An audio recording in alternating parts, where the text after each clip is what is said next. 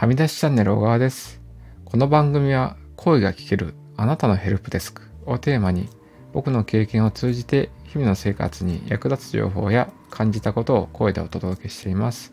スタンド FM で音声を配信し、ノートでテキスト記事を配信しています。で今日のテーマはね、まあ、ずっとこのところ AI の話をして AI トークなんですけど、まあ、それの中でね、うんとまあ、 Copilot の履歴について、うん、実際にね、履歴機能が、うん、どのような仕様になってるかについてお話ししたいと思います。それでは今日もスタートします。ということで、そうですね、あの、まあ、まずね、このコーパイロットの履歴っていうところの 話に関しては、まあ、もともとね、あの、まあ、コメントいただいた、うん、話から、そう、あの、インスピレーションを得てというところで、そうですね、あの、テーマのあたりにね、ちょっと雑談コーナーというものを設けて、そうですね、コメント返しをしつつ、まずは、まあ、テーマのね、コーパイロットのね、履歴について、うん、話していきたいと思います。でですね、まあ、コーパイロット、あのですね、まあ僕自体はね、あの、かなり昔から、うん、まあ無料で使えるっていうところも含めて、よくコーパイロットを使っていました。で、まあチャット GPT に関しては、まあ3.5で無料で使えるっていう期間の方が長くて、まあ、なんですかね、ここ最近になって、あのね、あの有料課金したので、あまり使用歴が長くないんですが、で僕自体はどちらかというと、コーパイロットの、うん、あの、そうですね、使ってる比率が多かったですと。でですね、で、調べてみましたと。で、一応ね、僕のね、コーパイロットに関しては、まあ、無料で使っていたアカウントと、最近プロ版にを、うん、使うために新たに作ったアカウントっていうところがあってで特にね今回の情報は昔から使ってるマイクロソフトアカウントに残ってた履歴から、うん、その状態をシェ,、うん、シェアしたいと思います。でですねあの、うん、結論から言うとねあの残ってる履歴が、うん、200個でした。あのそう。でですね、あの、まあ、ビング、ビングとかね、コーパイロットの、あの、履歴の見方からすると、まあ、最近のアクティビティっていうボタンがあって、まあ、まず何も標準の状態だと、だいたい9個履歴がまず見れる状態になります。で、そこからね、あの、過去のアクティビティを見ようとする、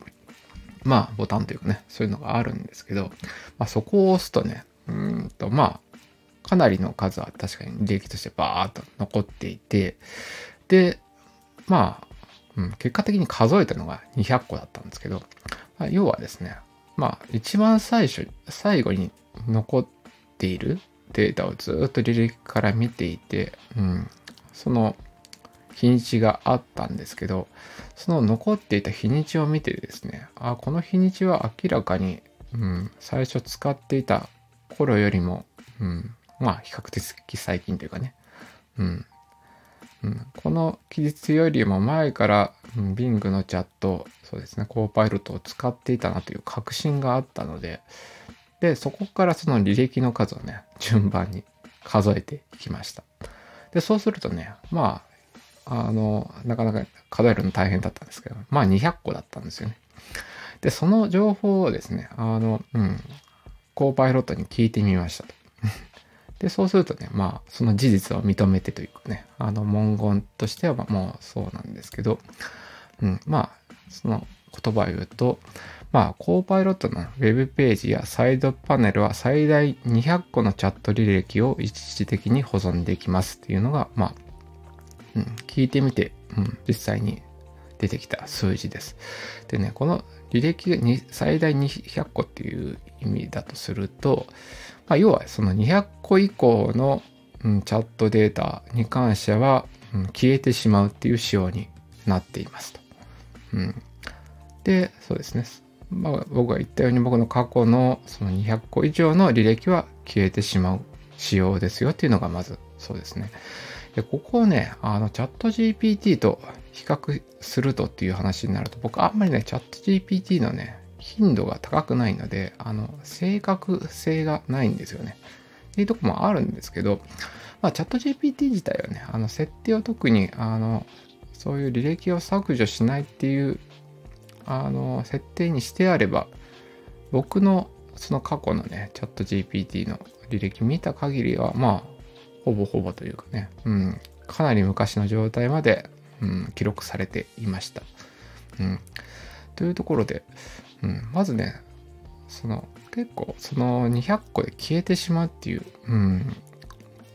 事実自体は、うん、知っておくのが、うん、いいのかなとは思います。うん、でですね、で、さらにね、あの、このコーパイロットに現実に聞いてみて、あの、返ってきた答えでね、ちょっと驚くのもあったんで、それもシェアすると、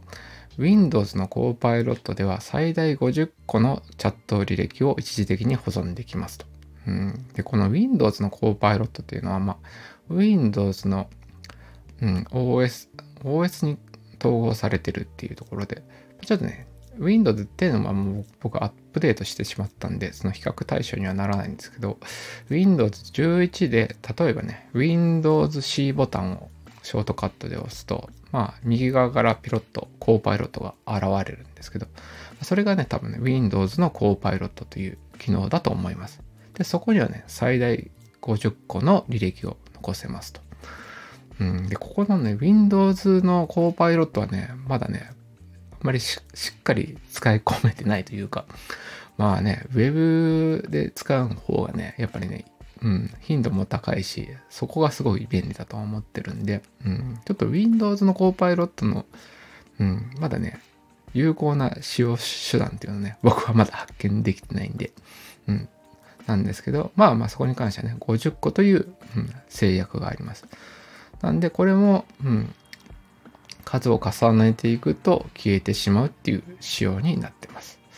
でね、もう一つ、あの、回答で驚いたところが、マイクロソフト365のアプリケーションでは、コーパイロットの履歴を保存されませんっていう文言が出てきました。まあ、つまりはね、あまあ、ちょっと最近になって組み込まれたというか、うん。まあ、要は、マイクロソフト365のさらにコーパイロットのプロプランに加入すると、まあ、Word とか Excel、PowerPoint 等の Office 製品で Copilot が使えるようになるんですけど、どうもね、あの、まあ、どういう挙動かっていうと、例えば Word の書類とかの、うん、あの、を選択しするしたりするとですね、まあそういうプロプランに入ってると、コーパイロットボタンっていうのがピロッと出てきます。で、この、うん、そのボタンを押すとなんかね、文章を変えるだとか、ちょっと機能に関してはね、まあ、あの時期によってというか、今、本当始まったばっかなんでね、今後いろいろ機能は増えていくとは思うんですけど、まずまずちょっと驚いた事実としては、そこでのね、コーパイロットに関しては何をやったかとかね、そういう履歴に関しては保存されませんというのが、もう公式の、うん、マイクロソフトさんの回答でした。で、ここに関してはね、うん、まあ、あの、オフィス文書とかね、その社内で共有するとか、まあそういうところの、プライバシーとかね、そういう関係だとは思うんですけど、うん、うん、結構その、ね、あの、コーパイロットの記録とかね、そういう記憶してるところに、うん、あのね、データの信頼性を置いているとすると、うん、あの、うん、特にオフィスのアプリケーション等々では、うん、保存されませんっていうのが今の仕様らしいです。うん、ということで、そうですね。まあ、これは始まったばっかなんであれですけど、結構、うん、重要な情報だと思いました。うん、そうそうそう。ということでね、結論としては、うん、そうですね。一般的に使うウェブページとかの、うん、コーパイロット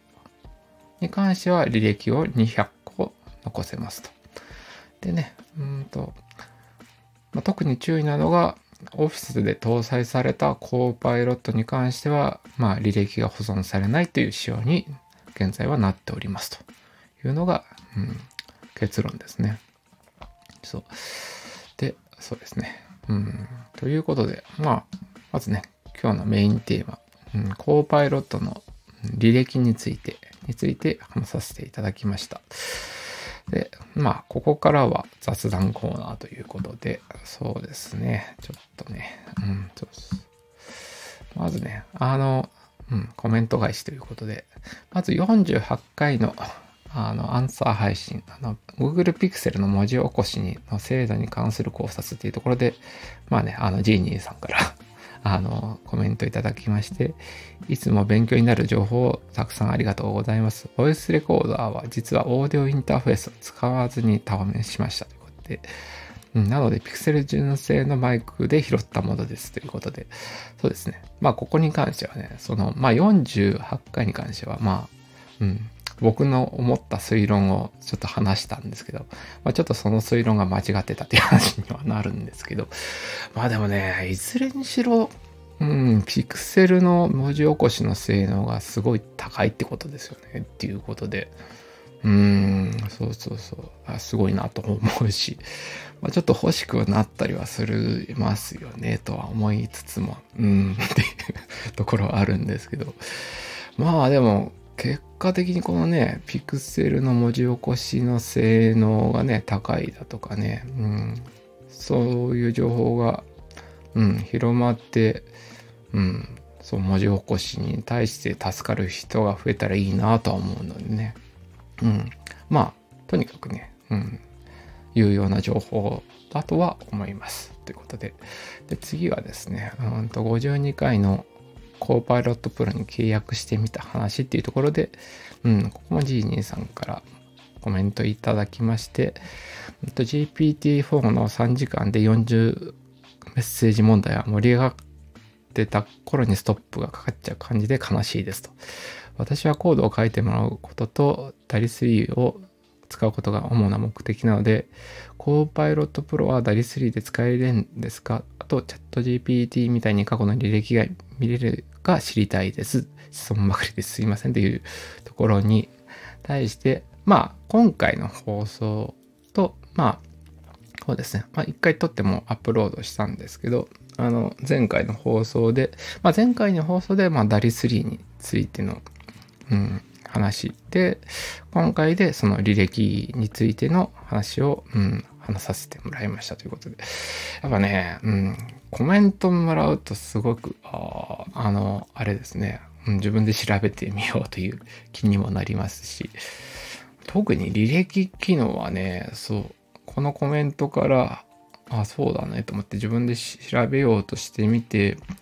うん。で、実際、その自分の履歴を見て知ったんですけど、この履歴この情報あんまりネットにないなっていう気はしていて、うん、そうですね。結局、その、まあ、よく使い込んでいて、うん、まあ、履歴もね、まあ自分で確信を持てる、まあ200回以上やり取りをしているっていう、うん、コーパイロット、もともとね、まあ、ビングチャットですけどね、をよく使っていた身からすると、うん、その過去の履歴の切れてる日にちを見るだけで、あ、ここが、あの、オーバーフローのね、ポイントなんですねっていうのがわかるっていう感じが僕のね、経験であるんですけど、まあみんながみんなそんなにリングチャット使ってるかっていうとね、そうでもないと思うんで、うん、そうですね、そこから、そうですね、逆にその、オフィスのね、マイクロソフト365の仕様で、あの、保存されませんっていうところも含めて知れたんで、まあこのうん、コメントは非常にありがたかったですね。うん。でまたね、あの、何か知りたいことがあれば、うん、あの、よしよしコメントをもらうと、そこから、うん、調べてあ、ちゃんと返しますっていうことで、はい。そうですね。今回はそうですね。うん、そういうコメントをもらいました。で、それのコメントから、うん、そうですね。あの、インスピレーションを得て、うん、そうですね。あのコンテンツを作ることができましたということで本当に感謝しております。ということで、そうですね。うん。で、まあ、今のところですね、うん、今、あの、サブスクというかね、チャット GPT と、あの、コーパイロットプロに関しては、まあ、ダブル状態というところで、うん。で、一応ね、自分内で計画してるというかね、あの、思ってるところは、まあ、あの、コーパイロットの方がね、まあ好きっちゃ好きなんで、あのね、40回の制限とかないとかいうところも含めて、まあ一本化するならそっちなんだけれども、まあまだ GPTs とかね、チャット GPT の、うん、あの、特性というか、あの、それも見ていきたいと思いつつ、うん、時期が成熟して、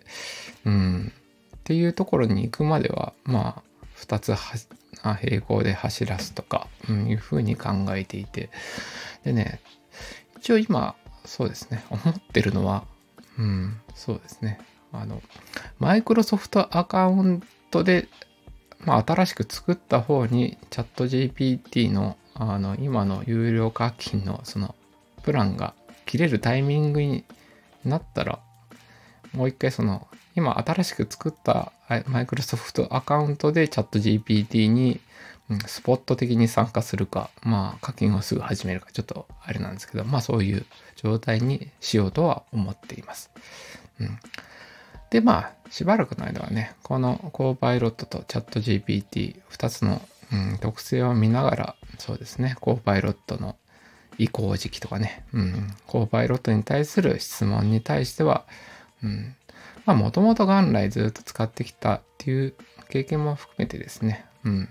その情報をシェアしていきたいと思っています。うん、ということで今日の話は以上ということで、うん、また別の放送で出会えることを楽しみにしています。それでは。